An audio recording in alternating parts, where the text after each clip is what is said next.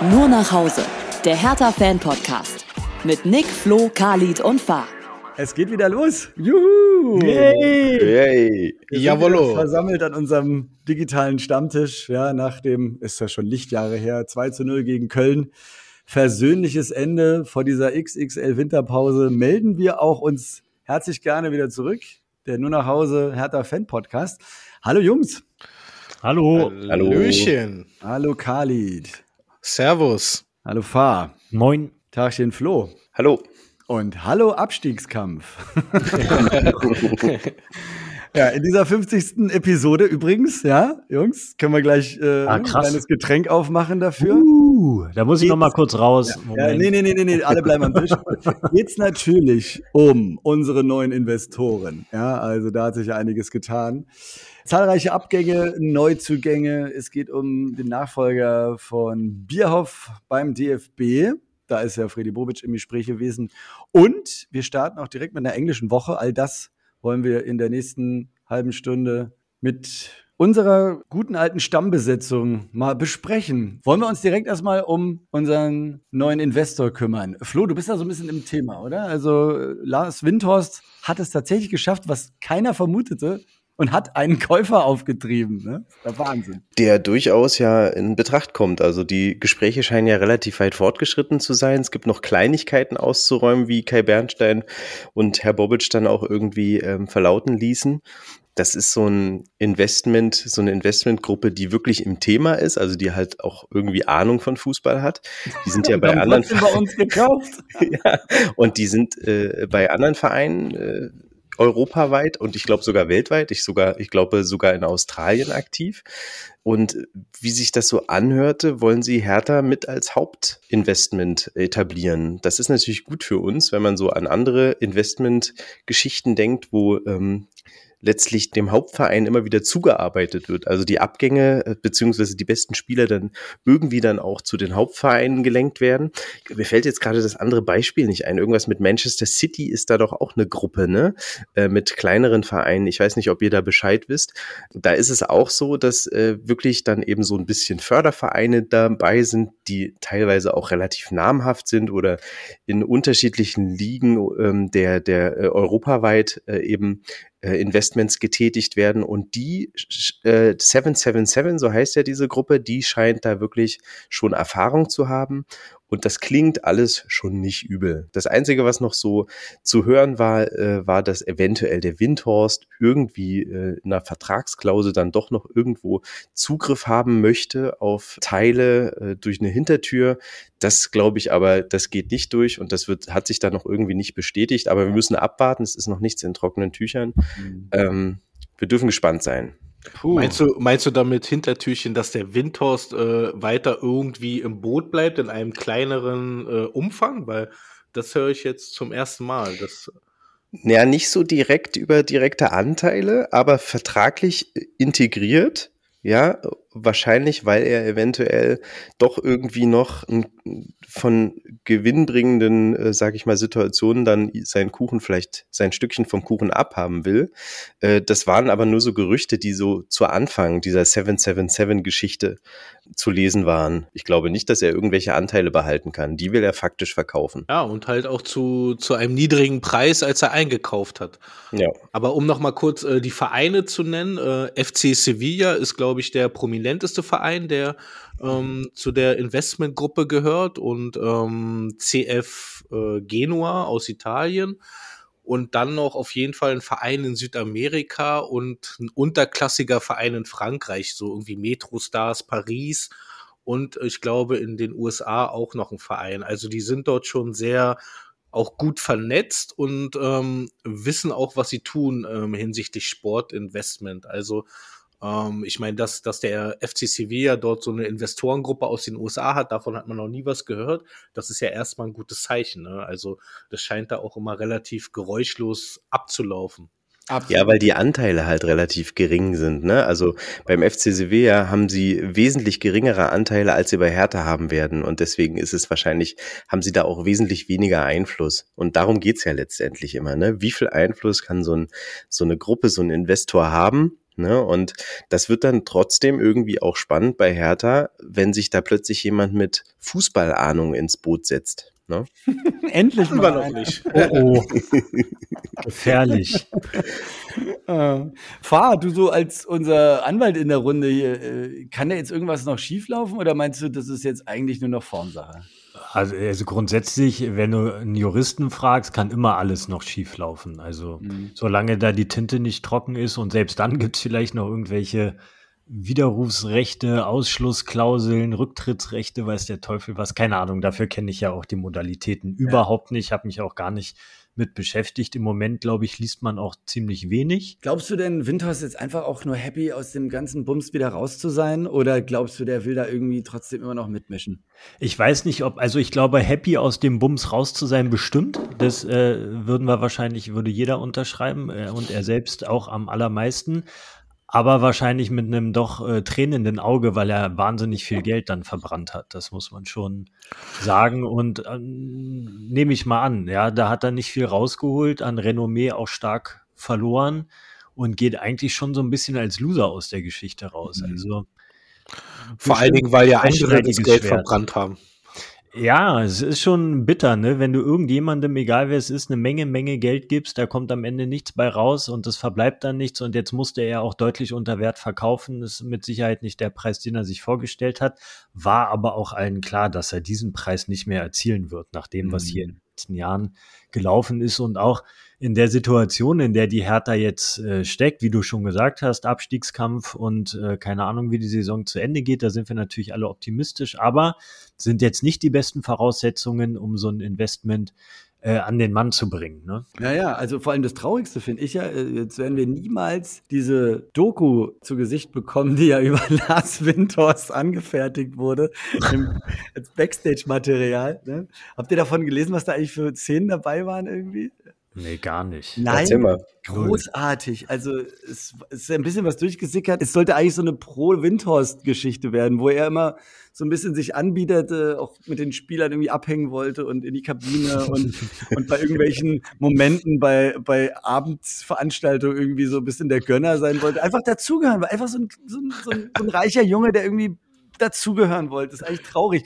Und jedes Mal, wenn er dann irgendwie was machen wollte, bekam er von wem auch immer hart eiskalt die kalte Schulter gezeigt. Er hat irgendwie gesagt, ich wollte irgendwie Uhren verschenken, irgendwie in der, in der, in der Umkleidekabine. Und es war keiner mehr da oder so. Also es, es lief immer schlecht. Und jedes Mal war diese Kamera dabei und nahm immer nur Bilder von so einem traurigen Windhorst auf. Und deswegen hat er diese Aufnahmen sofort gestoppt, als das einfach nur voll nach hinten losging. Wo hast du denn das alles ausgepackt, Das Mensch? gab's, da gab's irgendwie einen, einen Bericht mal auf irgendeiner Hertha-Fanseite, die irgendwie Oh, da mal desaströs, ey. Einblicke irgendwie hatten, aber ähm, ja, unter, ohne Gewehr natürlich, keine Ahnung, weil äh, gesehen habe ich es nicht, deswegen, Ach, das passt schon. Es passt schon, auf jeden Fall, deswegen hat er das gestoppt, weil es sollte eigentlich ein Hurra-Windhorst-Ding werden, aber das wurde es leider komplett Ja, pass auf, ich sehe es schon kommen hier. Netflix oder Amazon Prime. Trying Windhorst, das Ding kommt noch. Ganz groß, ey. Ich würde Ich bezahlen dafür. äh. Also definitiv hat er eine Menge Gelegenheiten verpasst. Ne? Wir hatten ja, die die Mannschaft hat ja von Erfolg zu Ver Erfolg gehechelt. Ja, also ich frage mich, wann er da so diese Momente haben wollte, wo er den Schulterschluss mit der Mannschaft feiern Ja. wollte. Ja, ja. Was ihm nicht so gepasst hat, also ich habe mal noch einen äh, Artikel gelesen über den Regisseur, der da ein bisschen aus dem Nähkästchen geplaudert hat. Was ihm wohl auch nicht gepasst hat, sind halt ähm, Aussagen, wo er halt nicht gut wegkam, als es dann halt darum ging, dass er die Tranche nicht rechtzeitig gezahlt hat und so weiter, dass dann halt auch härter Verantwortliche ja ihn nicht in den Himmel gelobt haben, sondern ähm, eher reserviert, aber dennoch sachlich waren und äh, das Ganze fand er halt nicht so toll, weil, wie Nick schon sagte, der hat da versucht, sich irgendwie super darzustellen, aber irgendwie hat das auch in den ganzen Interviews und hat da keiner Folge geleistet, sage ich mal. Ne? Und dann hat er sich gedacht, ja, nee, also hier sehe ich ja scheiße aus, ne? Ja, wirklich. Ja, Und da muss man schon sagen, äh, da hat sich Hertha aber wirklich gut verhalten, ne? weil diese Zahlungsverzögerung, das war schon eklatant und das ist relativ verzögert erst in die Medien gegangen. Ne? Also von daher an der Stelle mal Lob an die Hertha, wo doch immer was durchgesickert ist. Ja. Ja, wie immer anders laufen können. Absolut, Ja. absolut. Also wir können an dieses Gespenst Windhorst jetzt, glaube ich, final mal einen Haken dran machen. Ich glaube, so viel wird da nicht mehr kommen. Machen wir lieber weiter mit der nächsten Personalie. Ja, Freddy Bobic war ja als äh, Nachfolger im Gespräch von Oliver Bierhoff, der nach dieser verkorksten WM in der Wüste dann doch endlich mal gemerkt hat, vielleicht liegt es auch ein bisschen an ihm. Ne? Er ist ja irgendwie der letzte, der letzte Mohikaner in diesem ganzen Konstrukt. Alle anderen sind irgendwie mal ausgewechselt worden. Nun gut, ähm, Mr. Golden Goal ist also weg und Friedi Bobic war ja auch immer mal so ein heißer Wunschkandidat. Frankfurt, Zentrale, man kennt sich, man grüßt sich und so, ja. Kali, äh, willst du dazu mal was sagen, wie, wie, wie da der aktuelle Stand ist? Also der aktuelle Stand ist, dass, ähm, dass Bobic jetzt wohl raus ist aus der Verlosung, weil er halt noch Vertrag bis 2024 bei uns hat und dann natürlich auch, wurde ja auch von, von unserem Präsidenten angedeutet, dass dann auch äh, Kohle fließen müsste. Ne? Und ähm, jetzt ist wohl Rudi Völler der Kandidat Nummer eins, Stand jetzt und es sieht alles danach aus, als, als wenn Bobic uns erhalten bleiben sollte, was natürlich auch also mega wichtig ist, weil ähm, ich hätte es jetzt als Katastrophe empfunden, wenn, wenn ein Bobic jetzt zum DFB geht, gerade in so einer Phase, wo wir jetzt wirklich im Umbruch sind, wo er, wo er den Saustall, sage ich mal, so ein bisschen mit Kai zusammen aufräumt und dann halt zu gehen, das wäre jetzt echt fatal gewesen, weil, weil was kommt danach, ne? Also, boah, dann, dann hätte dann wäre das ja wieder losgegangen. Wer, wer übernimmt den Posten? Dann wäre vielleicht irgendjemand noch auf die absurde Idee gekommen, den Michael zu fragen, also den Preetz oder so. Wer weiß, was wo das geendet wäre. Also für den DFB meinst du? nee, nee, nee, nee, nee, nee, ja, dann, dann wieder für Hertha. Aber ja. was, ich, was ich interessant fand, es gab, es gab letztens erst vor paar Tagen ein Interview mit Bobic im Kicker, wo der Bobic sozusagen angedeutet hätte, dass es da doch äh, intern etwas zu besprechen gibt, weil, äh, wenn ihr euch erinnert, Kai Bernstein hat ja gesagt, ja, klar, im Endeffekt wäre es schade, wenn, wenn Fredi geht, aber Reisende soll man nicht aufhalten. Und ja. das hat wohl dem Fredi nicht so ganz gefallen. Mhm. Und da wird es vielleicht noch mal äh, zu sprechen, also noch mal ein Gespräch geben. Aber ich hoffe, das bleibt auch intern und dass wir da nichts weiter hören ähm, werden, weil das wäre sonst wieder der klassische Hertha-Weg. Ne? Du sagst schon, ne, das wäre jetzt einfach die nächste ultra krasse Baustelle gewesen. Also so ähnlich, dachte schon so wie äh, hier CEO Carsten Schmidt, ne, wo man sagt, man hat sich an jemand gewöhnt, der hat irgendwie einen guten Namen, der hat irgendwie gute Arbeit gemacht, gerade erst eingefügt und dann Ciao, Kakao, äh, ne? Äh, tschüssli, Müsli, ich bin raus. Das hätte jetzt einfach wieder so krass reingehauen. Wäre so typisch härter halt, so ein, ja. so ein Ding. Ne?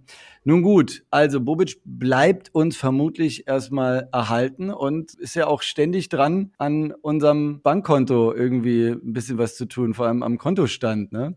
Fahr, es gibt ja unglaublich viele Streichkandidaten, ein paar hat es ja auch schon getroffen. Ja, Gott sei Dank. Wir erinnern uns an unseren Top-Kandidaten. Auch er musste leider gehen, ja, äh, aber war nicht der einzige. Davy Selke muss jetzt woanders aufflanken hoffen. Sein, sein Fußballgötter-Dasein frönen, ja. ja, ja, ja. Über wen bist du noch traurig? Äh, bisher, was äh, Personalentscheidungen auf dem Spielfeld angeht, bin ich null traurig. Davy Selke, brauchen wir nicht drüber reden, ähm, geht nach Köln. Warum auch immer, ja, müssen wir die Kölner fragen.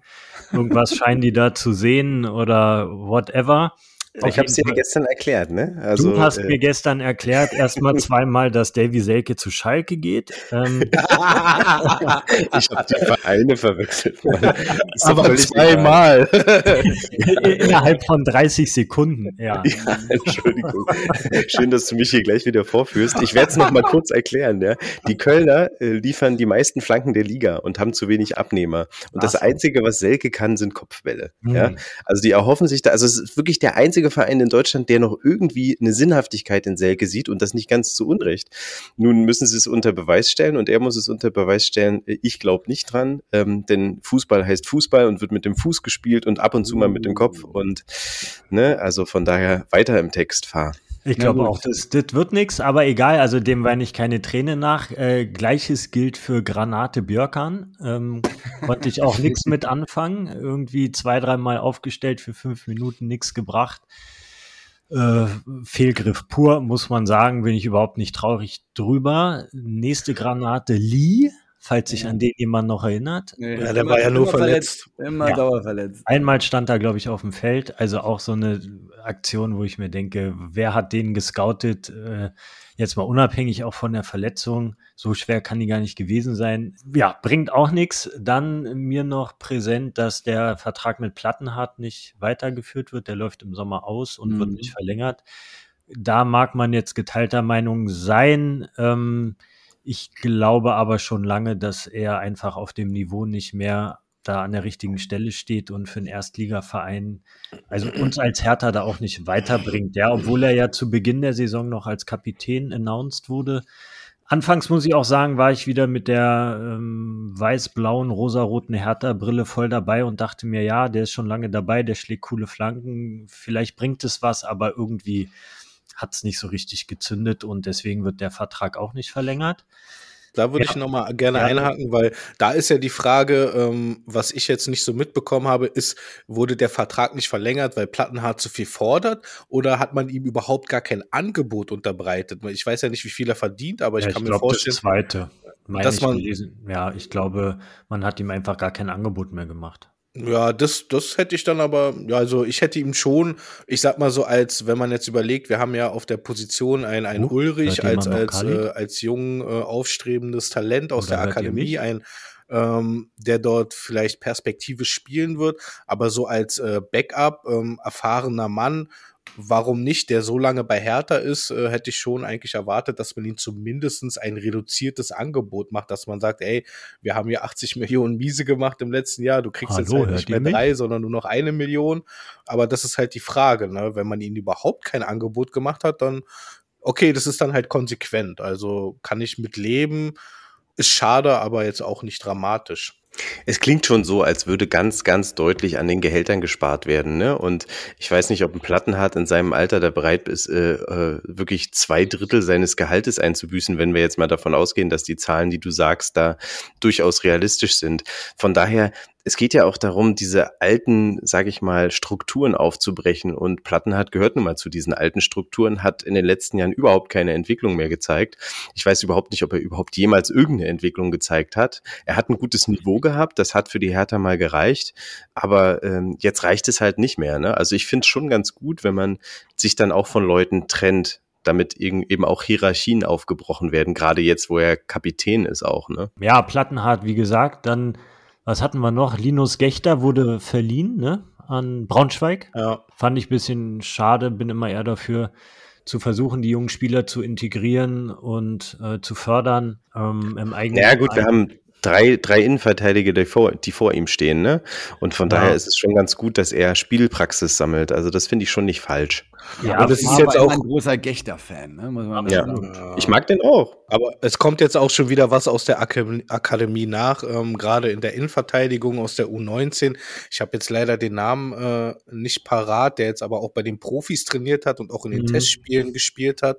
Also da sind wir, glaube ich, ganz gut aufgestellt. Cefak, Cefuig äh, wurde noch ausgeliehen nach Verona. Ich hoffe, Mit Kaufoption. Ja, und ähm, Askasibar ja. geht jetzt auch endgültig nach, nach Argentinien. Ich hoffe, ja, der ist dann auch endgültig weg. Ja, ich glaube, Piontek ist der einzige, den, den man anscheinend überhaupt gar nicht los wird. Was ist mit Darida haben sie doch noch. Darida, ah, Darida ist auch weggeschickt, weg, ja, ne? Genau, der ist also genau. auch, äh, das war auch fällig, ne? Ja. Und äh, summa summarum muss man sagen, als ähm, Bobic danach gefragt wurde, wie sieht's denn aus mit Ablösezahlen, hat er gesagt, na, wir haben zwar im siebenstelligen Bereich, genau, haben, haben wir Gehälter eingespart, was ja wirklich mhm. immens ist, ne? Aber trotzdem werden wir keine Ablöse zahlen, ne? Also durchaus äh, eine gute Nummer, was er da geliefert hat. Also so ein paar sind es nicht. Es ist wirklich ein Großteil der Leute, die, die ordentlich Geld verdienen. Ja, und wir hatten ja auch einen großen Kader, ne? Und wir haben ja jetzt im Sommer schon äh, zwei, zwei Neuzugänge ähm, jetzt zu verzeichnen. Einmal den Niederlechner und einmal den Rese aus Kiel. Den Rese kann ich, kann ich nicht einschätzen, weil ich keine zweite Liga gucke. Also hinter dem waren einige Erstligisten her. Das fand ja, ich ganz erstaunlich. Ich habe auch erst gedacht, was ist denn jetzt hier los? Aber da waren einige hin, äh, hinterher und auch ähm, europäische Vereine waren interessiert. Also der muss schon einen ordentlichen Sprung gemacht haben. So ein bisschen Spätzünder mit seinen 25. Ja. Ja, und Niederlechner ist natürlich äh, als, als Selke-Ersatz äh, ganz klar äh, mindestens eine halbe Klasse besser. Also ähm, hat auch schon bewiesen, dass er nicht nur Tore machen kann, sondern auch äh, Vorlagen geben kann. Und ja, also ich glaube, fast alles ist besser als Selke. Und der soll ja auch jetzt, ähm, da Augsburg ja auch ähm, aufgerüstet hat im Sturm, wird Niederlechner auch wahrscheinlich jetzt noch ähm, zur Winterpause wechseln. Also der ist wohl, glaube ich, auch schon in Berlin, habe ich gestern gelesen. Also Allerdings also. auch schon verletzt und wird die ersten drei Spiele aus. okay, Nein, wirklich? Ja, super. Ja, doch. Ja, Knaller. Oh, fuck, ey. Ejuk ist auch verletzt, ne? Knieverletzung im Trainingslager ja. in Florida. Der fällt länger aus, ja. Mhm. Das auch klingt nicht nach, nach schneller Genesung. Wir haben ja noch ein, ein Scherhand so äh, aus der Akademie, ein Eigengewächs, was da, was da hat aufhorchen lassen auf den Außenpositionen. Ein Richter. Gut, Luke Bacchio ist im ersten Spiel auch gesperrt, den muss man dann halt ersetzen. ersetzen. Äh, Konga hat auch gut geknipst äh, jetzt äh, in der Vorbereitung. Also, Überhaupt ordentlich Tore geschossen in der Vorbereitung. Ja, ne? Jovetic ist auch noch da. Also wir haben da vorne schon noch Alternativen. Also ähm, der Kader war ja riesig, das muss man ja auch mal sagen. Also Absolut. wir sind ja mit über 30, ich glaube an die 33, 35 Mann sind wir ja in die Bundesliga-Saison gestartet. Das ist ja absurd. Also wenn du, wenn du kein, keine Dreierbelastung hast. Wenn man sich mal überle äh, überlegt, was in den letzten Transferphasen losging, ne? da war gar nichts. Niemand wollte unsere Spieler haben und jetzt kriegen wir die doch alle relativ gut los. Ne? Björkan hat uns am Ende, glaube ich, nichts gekostet, ne? wenn man das alles zusammenzählt. Also das, das ähm, Geschäft ist doch ganz gut gelaufen bei manchen. Ja? Und da darf dann auch mal ein Fehlgriff sein. Ja? Also das schaffen alle Vereine, irgendwelche Fehlgriffe. Wir brauchen nur mal jetzt auch wirklich Leute, die dann wirklich uns verbessern. Ne? Also Freddy Bobic hat auf jeden Fall mit seinem Flohmarkt zwischen den Jahren Weihnachtsbazar. Ja? Der Bazar, genau. Weihnachtsbazar ist schön, ja. Khalid hat es ja schon angesprochen. Äh, Florida war ja im Großen und Ganzen ganz erfolgreich. Also ich, mir erschließt sich immer nicht, warum man immer so weit um die ganze Welt fliegen muss. Ja, ähm, klar ist es schön und warm und so, ja, aber dann kommst wieder her und musst ja unter anderen Bedingungen wieder Spiele bestreiten. Also das erschließt sich mir immer nicht. Zumal, vielleicht habt ihr es ja mitbekommen, gab es so eine geile Schlagzeile die Woche. Kaffeeverbot für die Hertha-Profis, ja, weil es gab einen Schlafplan, der wurde äh, ausgetüftelt ne, von den ganzen Coaches und Trainern und whatever, damit die auch äh, dann einschlafen, durften sie an Bord des Fluges keinen Kaffee trinken. Aber Red Bull ging klar. Ja, ja, klar, das ist kein Problem. Das ist ja kein Kaffee. Richtig. ja.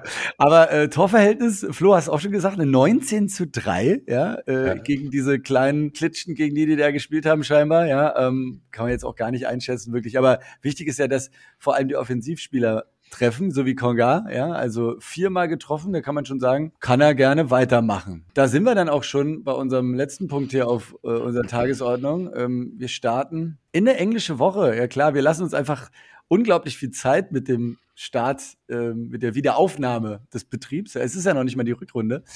Ganz Europa spielt schon wochenlang gefühlt, ja, und in Deutschland da dauert es alles ein bisschen länger. Deswegen direkt drei Spiele. Und direkt jetzt am Samstag sechs Punkte Spiel, kann man ja mal sagen.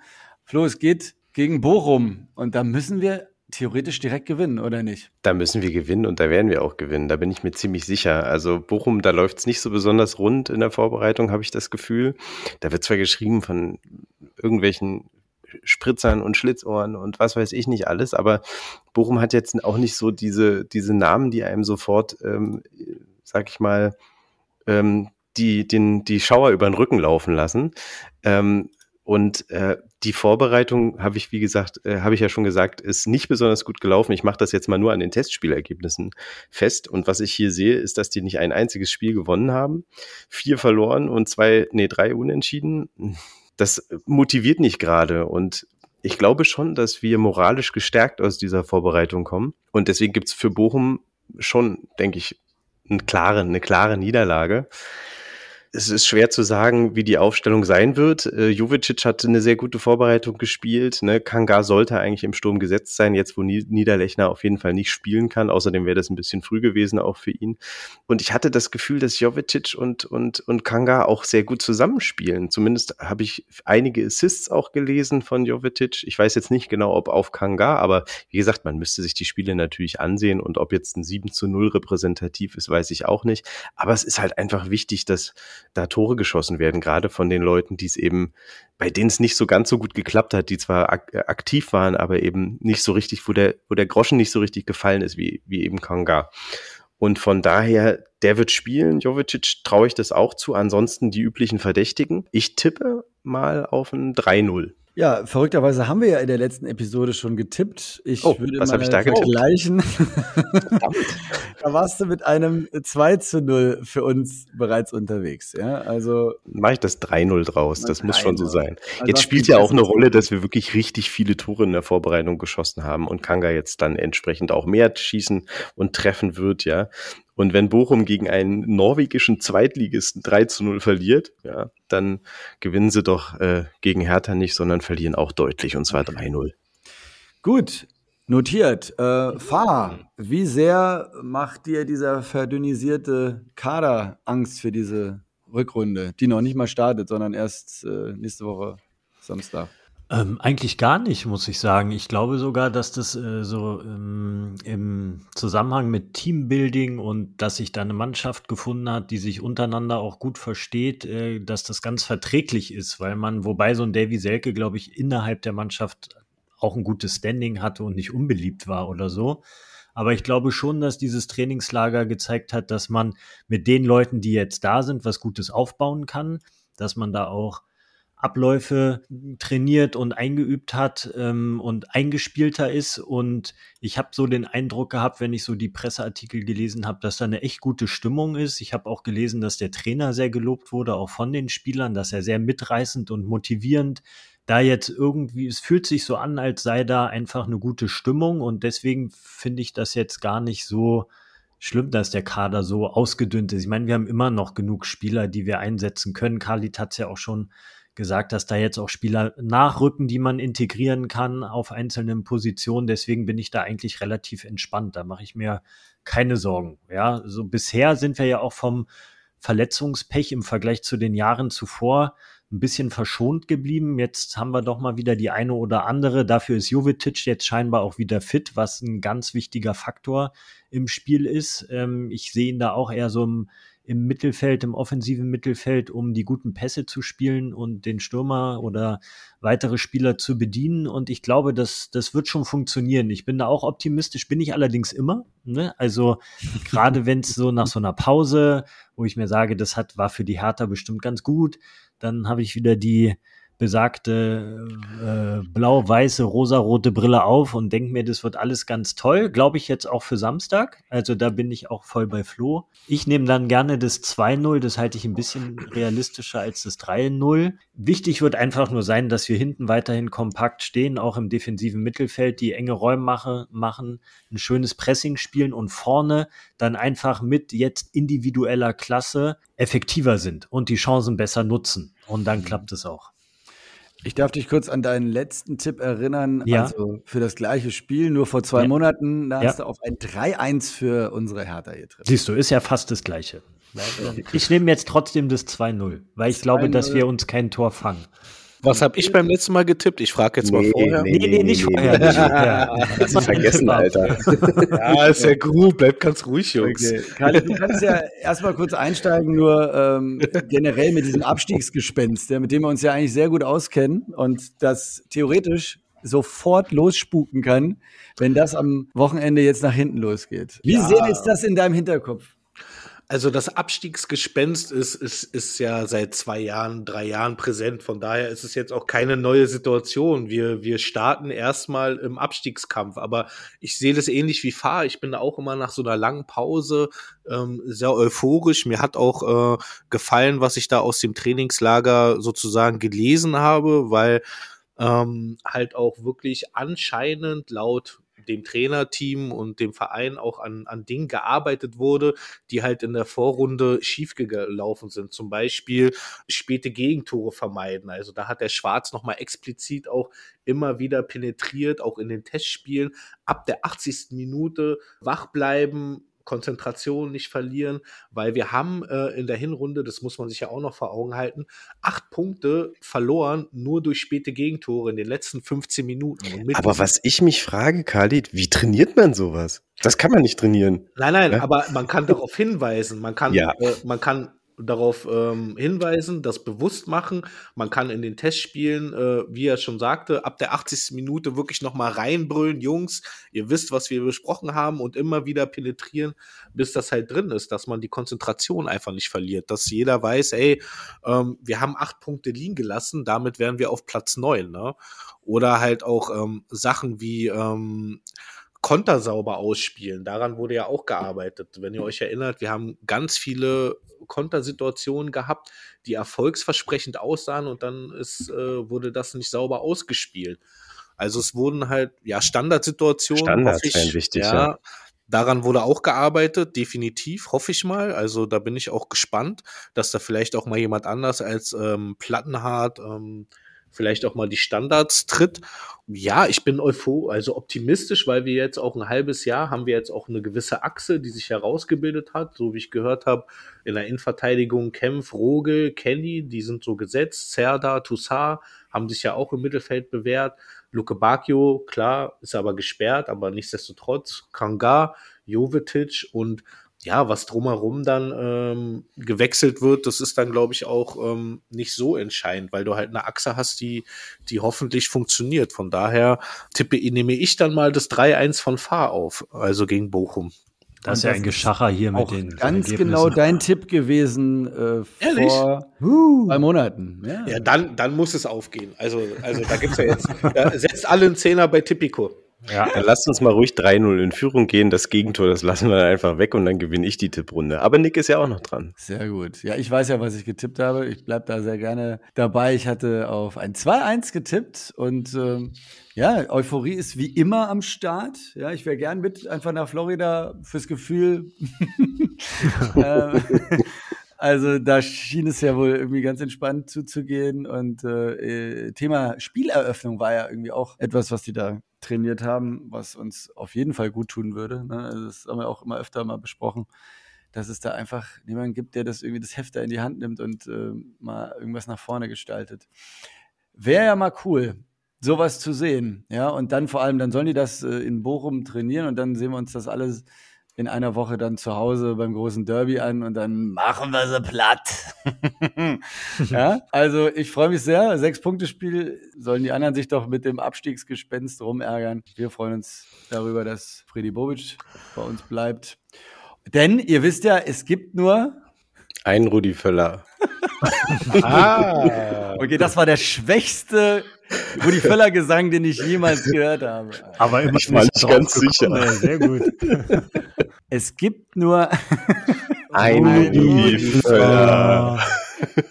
Ein Rudi Völler. Um Gottes Willen. Es gibt nur ein Rudi Völler. Und bis nächste Woche. Ha, ho, he, euer Jürgen. Macht's, Macht's gut. gut. Ciao. Ciao. Nur nach Hause. Der Hertha-Fan-Podcast. Mit Nick, Flo, Khalid und Fahr.